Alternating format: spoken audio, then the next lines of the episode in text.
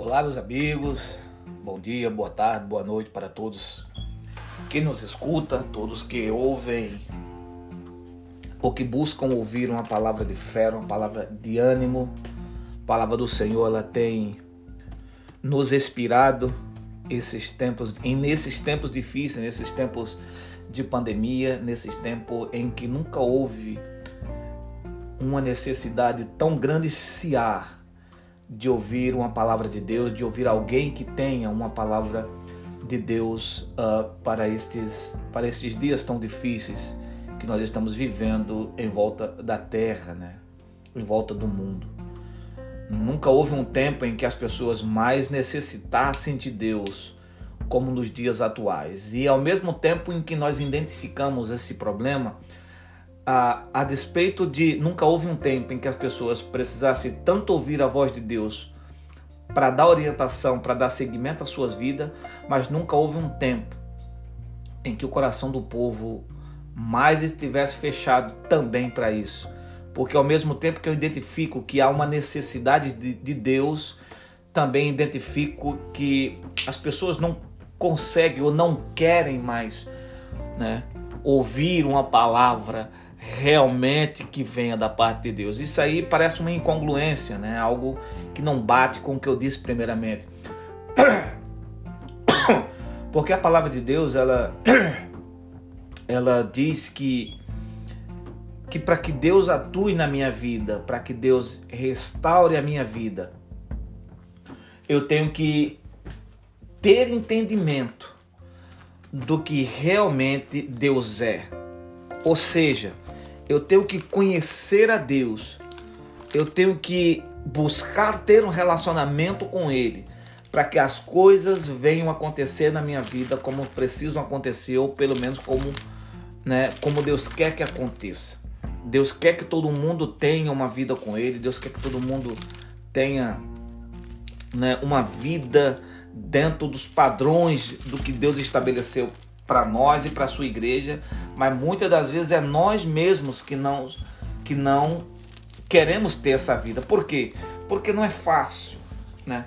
Nos dias atuais, nos tempos de hoje, ter uma vida com Deus de acordo com o que Deus quer é, que nós que nós tenhamos, porque Deus não Deus não só quer enchermos de presente ou de coisas boas, Deus quer que nós tenhamos vida, né? E vida nele. E ter vida nele é ter relacionamento com ele, é ter ele dentro da nossa vida, é ter ele dentro do nosso lar, da nossa mente, do nosso coração. E para isso acontecer é necessário um aprendizado, né? Todo relacionamento para que dê certo, as pessoas precisam se conhecer uma outra. Eu sempre comparo o relacionamento com Deus como um relacionamento conjugal, que quando a gente não conhece bem a outra pessoa, o relacionamento com essa mesma pessoa não é bom. Mas quer ver o troço ser ótimo, ser excelente? É quando em um relacionamento que é feito da forma certa, namoro, depois do namoro vem o noivado, depois do noivado vem o casamento, são os três passos principais para que as pessoas né, possam se conhecer. E no noivado, né, ela chegar à conclusão que realmente. Uh, ela quer a pessoa, mesmo conhecendo os defeitos dela, os defeitos dessa pessoa serve é, é, é, é ou é suficiente, ou o amor que você sente é suficiente para você, entendeu? Superar os defeitos que essa outra pessoa tem, para daí então, quando você casar, você realmente, porque na verdade quando se casa é que você sabe quem realmente é de fato e de verdade é, a pessoa com que você é, aspirou casar. A gente de longe enxerga algumas coisinhas, mas de fato e de verdade a gente só sabe quando a gente convive junto, quando a gente passa a ter um relacionamento junto, ou quando a gente é, acredita que, uh, uh, como a gente fala lá no, lá no Nordeste, a gente só sabe quem é a pessoa quando a gente come sal junto. Da mesma forma, é o conhecer a Deus. A gente só sabe quem Deus é de fato e de verdade quando passamos a ter um relacionamento com Ele. E buscando ter um relacionamento com Ele, é que a gente consegue entender a maneira que Deus quer que a gente vivamos. É que a gente consegue entender Deus e não apenas julgando Deus como alguém que está lá em cima no céu, vivendo em um reino onde todo mundo obedece ele e, e, entendeu? E tá pouco se lixando se a gente vive bem ou não, sabe? A gente entendendo Deus, a gente começa a compreender o que de fato e de verdade Ele quer para nossa vida e entendendo isso, a gente possa ter uma vida plena, vida abundan em abundância, né? A gente possa ser manancial de água viva, a gente possa ser alguém que viva a vida, né? Palavras do pastor Neil Barreto, alguém que possa viver a vida como vida é para ser vivida, né? É mais ou menos algo que ele fala assim. E para isso, uh, passar essa verdade, eu gostaria de compartilhar um texto da palavra do Senhor que se encontra no livro de Isaías, capítulo 1, que diz assim: Visão de Isaías, filho de Amós, capítulo 1, verso 1 e diante. Visão de Isaías, filho de Amós, que ele teve a respeito de Judá e de Jerusalém, nos dias de Uzias, Jotão e Acais e Ezequias, reis de Judá. Ouvi, ó céus, e dai ouvido, ó terra, porque o Senhor quem fala, porque é o Senhor quem fala. Criei filhos e os engrandeci, mas eles estão revoltos contra mim. O boi conhece o seu possuidor e o jumento o dono da sua manjedoura, mas Israel não tem conhecimento. O meu povo não me conhece. Ai desta nação pecaminosa, povo carregado de iniquidade, raça de malignos, filhos corruptos, abandonaram o Senhor, blasfemaram do Santo de Israel e voltaram para trás. Aqui, de uma certa forma, Deus está trazendo uma palavra para o profeta Isaías, uma palavra revelada, né? E essa palavra revelada, ela faz menção não a uma nação distante, ou uma nação que não conhecesse a Deus, uma nação que nunca tivesse ouvido de Deus. Mas aqui Deus está fazendo menção de um povo que, mediante as vozes proféticas, era um povo que Deus escolheu a dedo, um povo peculiar. Um povo em que Deus, quando se refere a ele, fala da seguinte forma: peculiaridade minha, exclusividade minha. Israel é o meu eleito. Deus está dizendo que esta nação, que agora ele está dizendo que não conhece, essa nação que ele está dizendo ah, que, a despeito dele ter escolhido, não tem um relacionamento com ele, e além de não ter um relacionamento com ele, ele diz da seguinte forma: de sentimentos pecaminosos, sabe? De, de atos pecaminosos, de iniquidade. Ele diz, ele diz raça de malignos, filhos da corrupção, né? E que abandonaram a Deus, abandonaram os mandamentos do Senhor abandonaram os preceitos que Deus havia estabelecido para que eles tivessem vida plena, para que eles tivessem uma vida abundante, para que eles tivessem uma vida né, dentro do padrão que Deus queria que eles tivessem. Deus aqui está falando através de um oráculo e esse oráculo está recebendo a revelação de que Deus né, nitidamente estava dizendo: esse povo precisa de um conserto. Esse povo precisa entender o que é viver longe da minha presença, o que é ter em si a consequência de pecar contra mim, que amo infinitamente. Né? Eles precisam ver verdadeiramente qual é o sabor do pecado. O sabor do pecado não é quando você está pecando, quando você está plantando ele. O sabor do pecado é quando você realmente quando é quando você tem que colher os frutos porque você não sabe que gosto tem uma, uma a, a, árvore da manga se você morder as folhas, ou se você morder o caule, ou se você, na hora que você está plantando, você não sabe que sabor tem manga. Você sabe que sabor tem a manga quando você pega o fruto e você prova dele e você sabe realmente que manga é manga. E é inconfundível quando você pega um fruto e você prova ele, você sabe Né? Se você é uma pessoa normal, você sabe que fruto é esse, que fruto de manga é esse. E Deus ali levantava o profeta Isaías para chamar a atenção de um povo, para fazer com que o povo, possivelmente, eu não sei, né, mas pela lógica, Deus estava levantando Isaías. Todas as vezes que Deus levantava um profeta para falar com a nação, Deus esperava que a nação se convertesse, que a nação se arrependesse. Né, como foi com Nínive. Nínive era tido para, para os judeus como uma nação terrível, uma nação longe, distante de Deus, uma nação idólatra. Né? Mas quando ouviram a voz de Deus, todos eles se converteram. Essa é a diferença da pessoa religiosa. Né? Você vê que o religioso, quando ele escuta alguém falar de Deus, ah, eu sei mais que você, sabe? Eu tenho mais que você, e começa a cantar, se citar versículos infinitamente sem parar. Porque, sabe, religioso não consegue ouvir a voz de Deus a não, a não ser o fator literário. O, problema, às vezes, dos, dos, religiosos é que eles, eles querem botar Deus dentro de uma redoma, sabe? E, e, e ficar observando de longe, estudar de longe.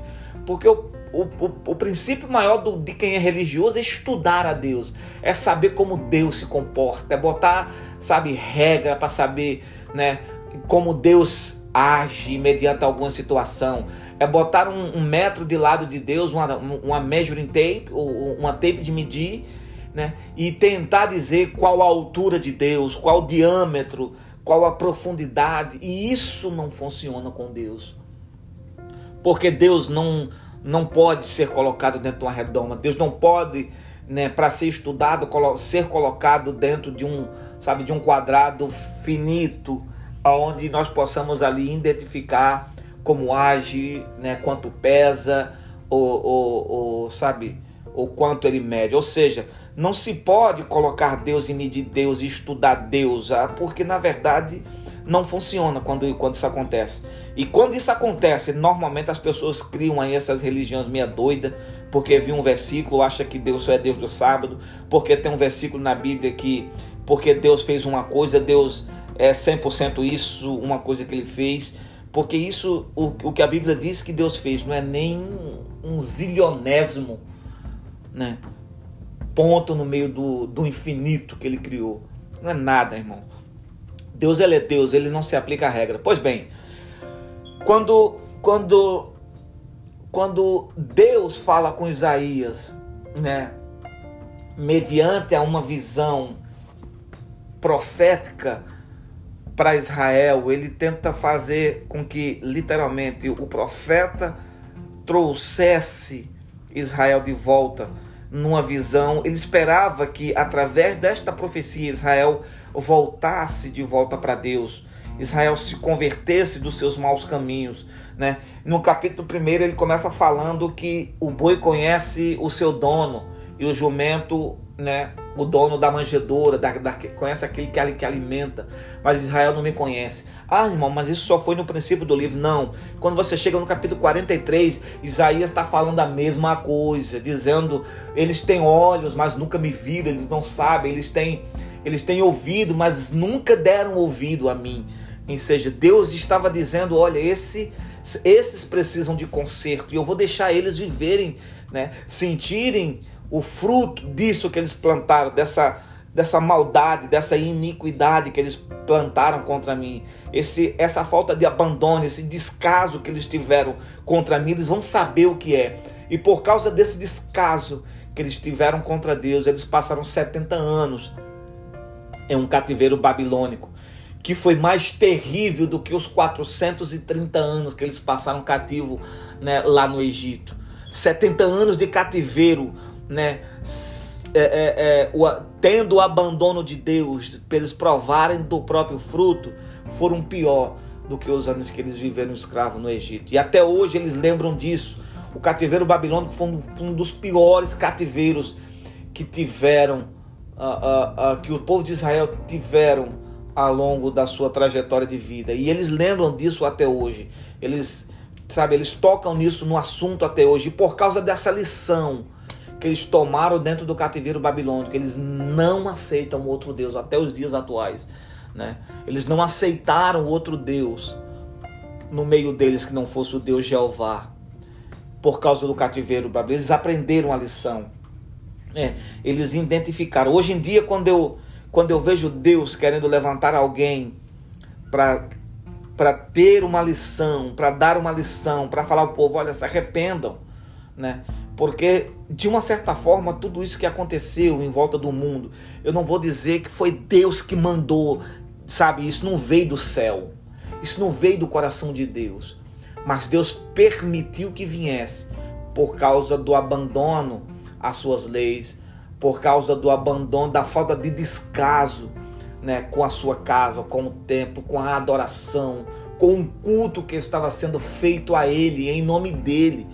E a despeito de serem, estarem sendo feito em nome dEle, né, não era Ele o ator principal, não era Ele, sabe, o, o, o motivo da reunião, mas era a reunião em si que, que, que sabe, em vez de ser teocêntrica, era antropocêntrica. O homem era o centro disso. E, e, e, muitos até que vão ouvir essa mensagem dizer, mas isso não é verdade porque era em nome de Deus que a gente fazia. Se era em nome de Deus que a gente fazia, alguma coisa estava errado. Né? Porque todas as vezes em que Deus se fazia presente, alguma coisa de diferente acontecia. Alguma coisa enorme acontecia. Algo mudava na vida de quem estava presente na reunião que Jesus estava presente. Hoje em dia, a despeito das reuniões estarem sendo feitas em nome dele, nada muda, ninguém muda. As pessoas vêm da mesma forma e permanecem da mesma forma. Aquele que entra, uh, antigamente uh, tinha-se um pouco de um, um, um, pouco maior de respeito, um pouco mais que hoje, né? E, e a despeito das pessoas terem respeito, a prostituta quando entrava, ela tinha vontade de se converter, porque via santidade, tinha vontade de provar dessa santidade. Hoje em dia, quando a prostituta entra dentro, dentro da igreja, a maioria dos pregadores caem junto com ela, entendeu? Os exofluem dela, entendeu? E isso, e isso é algo que precisa ser mudado. Hoje em dia, o evangelho que está sendo pregado, da forma que está sendo pregado, não muda mais vida de ninguém. Né? Antigamente o homossexual entrava dentro das igrejas evangélicas com o intuito de ouvir uma palavra de Deus e quando ouvia essa palavra, eles tinham vontade de mudar a sua vida. Ainda que muitos, muitos até tinham, sabe, passavam no processo, né? Caindo a trancos e barrancos, mas de uma certa forma havia pelo menos o desejo de querer mudar, né? de ter uma vida diferente da que ele tinha. Hoje em dia, o, o, o, o evangelho que está sendo pregado, o homossexual não precisa mais se converter, porque existe uma igreja que recebe ele da forma que ele está, para que ele permaneça da forma em que ele está. Não existe mais mudança. Né? O que é miserável da mesma forma entra e permanece miserável. O surdo, ele entra surdo e ele continua surdo, porque lá ele entende que surdez hoje em dia não, não precisa mais que Deus cure, que Deus, que Deus mude. Né? Da mesma forma que ele quer cego, né? Hoje em dia nós temos tanta coisa hoje, né, para tentar mudar a eficácia e a forma do que, de como o evangelho era pregado, né? E, e, e, o poder que ele causava nas pessoas. E eu louvo a Deus, eu louvo a Deus que ele hoje traz esse entendimento para nossas vidas, as vidas atuais, que o evangelho que está sendo pregado, irmãos, de uma certa forma precisa ser revisto a forma em que ele está sendo levado, porque não adianta só só trazer uma mensagem sem poder, sem eficácia, né? Não adianta eu dizer que Cristo cura e, e as pessoas virem para o culto e nada acontecerem. Dizer que Cristo muda a vida e as pessoas continuarem entrando dentro das igrejas e não terem vida mudada. Hoje em dia sabe? Nem se prega mais isso, porque tem tanta gente que precisa ter a vida liberta e hoje em dia as pessoas congregam anos e anos, né? Com a vida atribulada, com o casamento destruído, com os filhos na droga e acreditando que está tudo bem, aonde da verdade não está tudo bem. Né? Pessoas que entram dentro da igreja precisando de libertação e não há uma palavra que liberte ele, porque eles entendem que é normal, tá tudo bem permanecer na igreja, adorando a Deus e mesmo assim tá tomando remédio para dormir, tá tomando tarja preta porque ele adquiriu uma síndrome e, e, e, são coisas que hoje em dia a igreja não oferece mais libertação. Pouquíssimas, pouquíssimas hoje em dia pregam sobre pecado e, e quando pregam isso são igrejas vazias, são igrejas com com pouquíssimos membros, né? São igrejas em que, é, é, nossa, ninguém quer estar porque bate no pecado, porque prega, prega contra o pecado, pregam mudança de vida, né? Para que possam chegar ao céu, para que possam chegar no lugar aonde eles, eles recebam, sejam recebidos pelo, pelo nosso Salvador, pelo nosso Criador.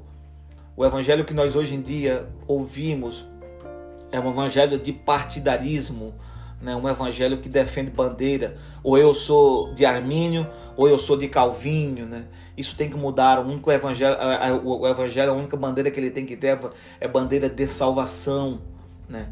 Não é Armínio, não é, não é, não é uh, uh, Calvinho que realmente morreu na cruz por mim, por você. Então não é a bandeira deles que você tem que, que defender. Apesar de que foram grandes homens de Deus, grandes reformadores, né, que no seu tempo foram bênção, no seu tempo foram instrumentos, mas que mesmo assim não merecem ser ovacionados ou serem defendidas. Ideias que, que diferenciem de salvação ou que, ou que de uma certa forma eles acertaram e, e erraram porque eles colocaram Deus dentro de uma, de uma mesa, botaram um redondo em cima e vamos estudar. É assim. Para ter salvação é necessário fazer assim, assim, assado. Para ter Deus é necessário ser assim, ser assim, ser assado. E na verdade, meu irmão, quando a graça veio, a graça veio para tirar todas as regras. E a única regra é crer, né? é entender, é acreditar em Cristo Jesus como Salvador. E o resto, meu irmão, é trabalhar dele na nossa vida. E não adianta eu botar isso em cima da mesa ou, ou trazer isso à luz da religião para que a religião explique como é esse processo. Esse processo é diferente com cada um. Existem bilhões de pessoas no mundo e, e o tratar de Deus com cada um é peculiar, é diferente. Então não adianta eu traçar uma forma de como Deus age, se Deus age diferente em cada vida. Cada um tem uma maneira de Deus agir, cada um tem uma maneira de Deus falar. Entende? Cada um tem. Isso é, isso é, é o que é lindo na graça, né? É as multiformas em que a graça atua na minha vida, em que a graça me salva, em que a graça né, me leva até Cristo, em que a graça literalmente me faz ser uma pessoa nova, não a pessoa, não que eu possa fazer tudo mediante nela, mas é por causa dela que eu não posso fazer tudo. Entendeu? As pessoas dizem que porque da graça a, a, a, é, tudo tem que ser feito, mas, mas é, pela graça eu não posso fazer tudo, porque livres para adorar, né? mas de uma certa forma também livres para dizer não para o pecado. Eu louvo a Deus que Ele sempre traz esse entendimento para nós né, nos dias atuais. Entendemos que isso veio não porque Deus é carrasco, isso veio porque nós precisamos provar do nosso fruto. Né? Essa pandemia veio para que a gente venha, venhamos engolir as nossas próprias palavras, dizendo que Uh, nós não precisa antes nós não precisávamos estar na igreja para estar Deus, mas quando a igreja foi fechada, as pessoas nunca sentiram tanta falta de estar dentro da igreja, né? As pessoas dizem: "Ah, não precisa estar essa, essa sabe essa fala aí, sabe essa não precisa estar agarrada a uma outra para falar. Agora nós entendemos. Quando fomos privados de dar um abraço, sabe, de dar um beijo, nós entendemos quão precioso é um abraço do nosso irmão, quão precioso é um beijo, quão precioso é a gente poder, sabe, dar as mãos uns aos outros, só porque hoje foi privado. Nós hoje entendemos o valor que tem um aperto de mão, nós hoje entendemos qual o valor que tem, sabe, um abraço, porque nós ficamos sem. Deus permitiu que nós ficássemos sem, para a gente entender o valor que a gente é, realmente tem um abraço, um abraço do nosso irmão, um aperto de mão do nosso irmão, a paz do Senhor do nosso irmão. E entendendo, Deus permitiu que isso viesse, para que nós viéssemos hoje ter esse entendimento. E de uma certa forma, irmão, e agora, pastor, o que fazemos agora? Aí voltamos lá em 2 Crônicas 7,14, quando diz que se o, o, o 14, ele diz assim, deixa eu buscar para não usar as minhas próprias palavras. Segundo as Crônicas 7:14, né? Diz assim: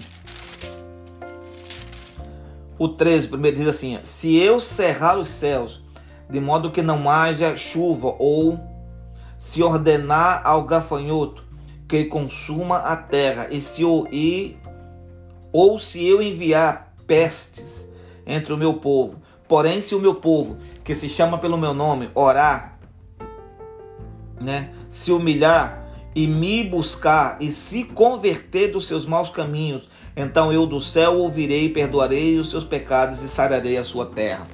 Temos que literalmente fazer o que a Bíblia diz. Quando hoje nós chegarmos a esse entendimento que o que nós temos hoje, que o que aconteceu foi fruto, foi semente plantada atrás e hoje nós estamos colhendo fruto, né? Quando nós entendemos isso, nós entendemos que se Deus permitiu que viesse, também ele é o mesmo Deus que pode sarar, que pode sanar, que pode tirar essa pestilência. Mas para que isso aconteça, é necessário que os que o seu povo volte-se para ele, que o entendimento da necessidade dele né, seja compreendido e entendido. E entendido, nós possamos voltar, fazer o caminho de volta né, a Deus, a buscar a Deus, a buscar a presença de Deus como Deus no meio da igreja.